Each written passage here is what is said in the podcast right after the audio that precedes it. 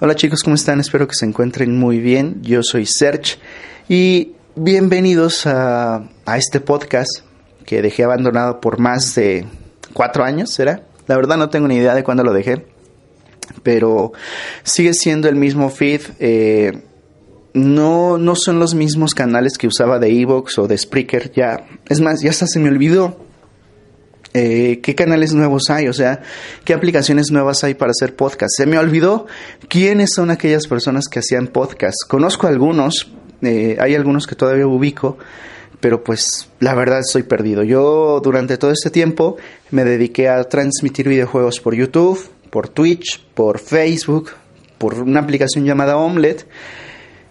Y pues es un mundo totalmente diferente a lo que es el podcasting. Ahora sí que pues me siento perdido. Estuve como que de un lado a otro viendo a ver qué, pues qué red me gusta. Obviamente me gustan los videojuegos, me gustó esta experiencia chida, bonita de estar transmitiéndolos. Me hice más o menos conocido en la aplicación, pero pues también necesito eh, otro tipo de cosas, ¿no? O sea, necesito, por ejemplo, yo usaba los podcasts para como para desahogarme, como para contar mi vida para una especie de diario.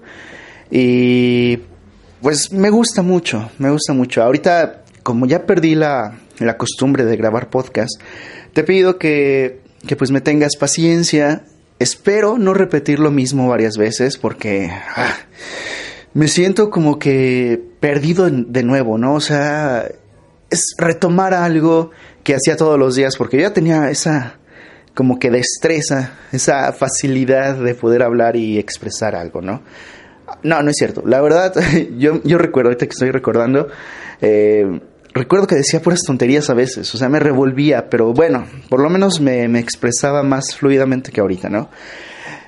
Mm, quería comentar mi experiencia no sé, la verdad no tengo ni idea de qué título le voy a poner a esto. No quiero ponerle nada amarillista de que, oh, visité un hospital y me asustaron. No, solamente eh, quería comentar cómo me sentí al, al explorar este, este hospital y vaya, o sea, sigo todavía impactado. No vi nada, obviamente. O sea, yo soy muy escéptico y ah, me gustaría ver algo. Me gustaría así como que, oh, se movió esto solito, se cayó algo. Eh, o, salió en el video algo, ah, porque lo grabé. Salió en el video algo y pues, órale. Eso pues me ayudaría a creer que pues hay algo eh, más allá, ¿no? Eh, en fin. Les voy a explicar en primer lugar por qué el hospital está solo. No está abandonado porque todavía hay personas eh, trabajando ahí. Están los guardias, hay como unos tres o cuatro guardias. Hay personal de, de aseo eh, que se dedican obviamente a limpiar lo que es el, departamento donde estamos nosotros. Se dedican a limpiar dos que tres pasillos, no todos, solamente los que están habitados. Y estamos nosotros, que somos el laboratorio de citología, que no tiene nada que ver con citas, tiene que ver con células. Entonces, ¿se escucha la cumbia? Madre mía. Vale. Entonces, eh, pues nosotros nos quedamos porque el área, bueno, abrieron un nuevo hospital, ¿no? Aquí en mi ciudad hay un nuevo hospital. Todos los departamentos del viejo hospital, que ya tiene más de 100 años, eh, todos los departamentos se mudaron para allá. Se mudaron los pacientes, el personal, eh, equipos, todo, todo, todo, todo. Se hizo un traslado masivo hacia el nuevo hospital. Y el viejo hospital, que repito, tiene más de 100 años, el viejo hospital eh, se dejó solo para hacerle mantenimiento. No sé cuánto tiempo se vaya a quedar así deshabitado. Yo creo, yo ahí estaba leyendo las noticias el día de hoy y dicen que probablemente más de un año va a estar así deshabitado y bueno, eh, en lo que analizan qué áreas se pueden, se tienen que reconstruir o qué áreas eh, se van a derribar o cosas así, porque eh, yo vi dos que tres paredes que estaban ahí ya con grietas, ¿no? Entonces, eh, van a hacer una reconstrucción así muy padre. Eh, yo creo que lo van a remodelar, lo van a restaurar, qué sé yo. Entonces, pues todo, mientras tanto, se va a quedar solo. Nosotros nos vamos a mudar también cuando en la nueva área ya esté adaptada para nosotros, porque Eh, ya estaban los planos, sin embargo, eh, había cosas que pues no iban a caber de nuestros equipos. Tenemos equipos bastante pesados que procesan citologías y, y pues tenemos que caber también, ¿no? Y no podemos lanzarnos luego, luego porque pues, todavía no, no está adaptado. Nosotros eh, nos vamos a mudar dentro de unos dos meses posiblemente.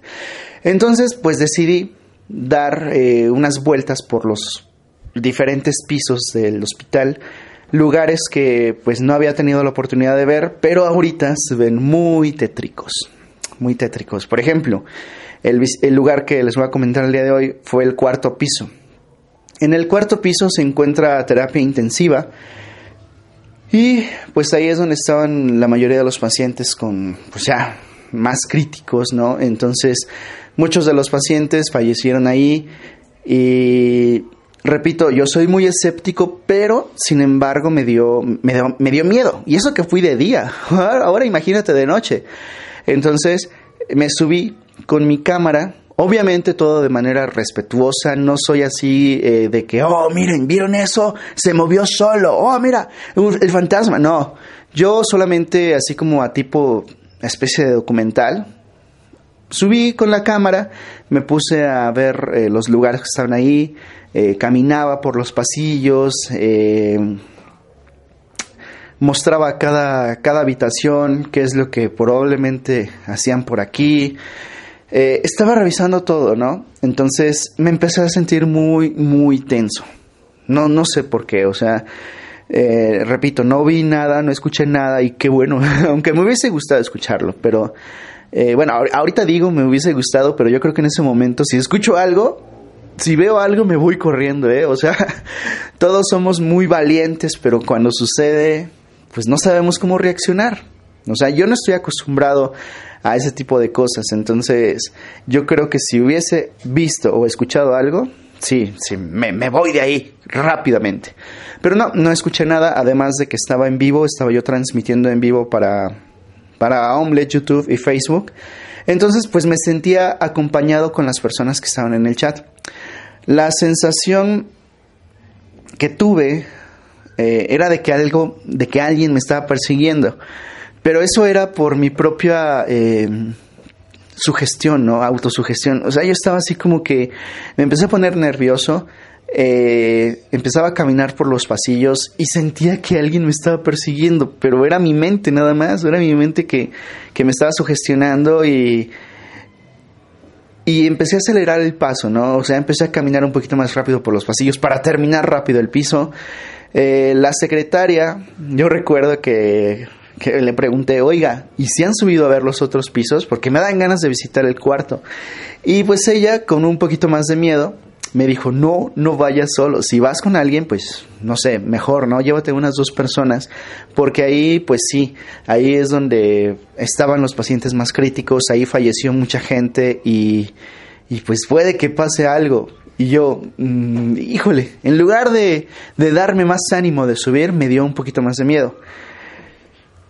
Fue una experiencia bastante curiosa, la verdad, porque al salir de ahí, o sea, al llegar ya, al bajar los pisos hasta mi, hasta mi área, tenía la espalda así muy, muy tensa.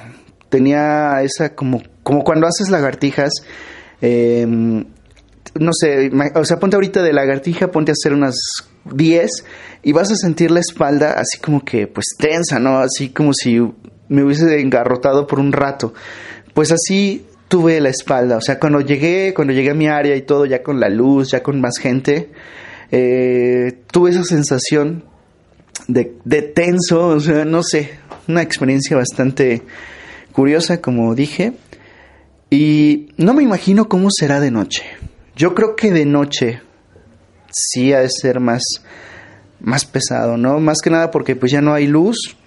Eh, la mayoría de las habitaciones que estaban ahí ya están totalmente oscuras. Y pues sí da miedo, créanme, a pesar de que soy muy escéptico y a pesar de, de que me gusta todo esto del terror, créanme que pues sí, sí me dio medito, más que nada porque pues iba yo solo. Yo estaba leyendo a los chavos que estaban en el chat, que decían, ay, no seas miedoso, camínele, asómate a ver qué hay, y todo eso, ¿no? Y le dije, ah, mira, ven, ya te quiero ver a, a ti en mi lugar, ¿no? Ya te quiero ver aquí parado, caminando por los pasillos, tú solito. Porque sí, o sea, es muy fácil, eso yo decía, ¿no? Es muy fácil ver a los youtubers cómo van haciendo sus exploraciones urbanas y uno dice, ay, ¿por qué tiene miedo, no? Ni, ni hay nada, ¿y por qué tienes miedo? Pero ah, ya, ya me imagino cómo se ha de sentir, por ejemplo, explorar un cementerio abandonado.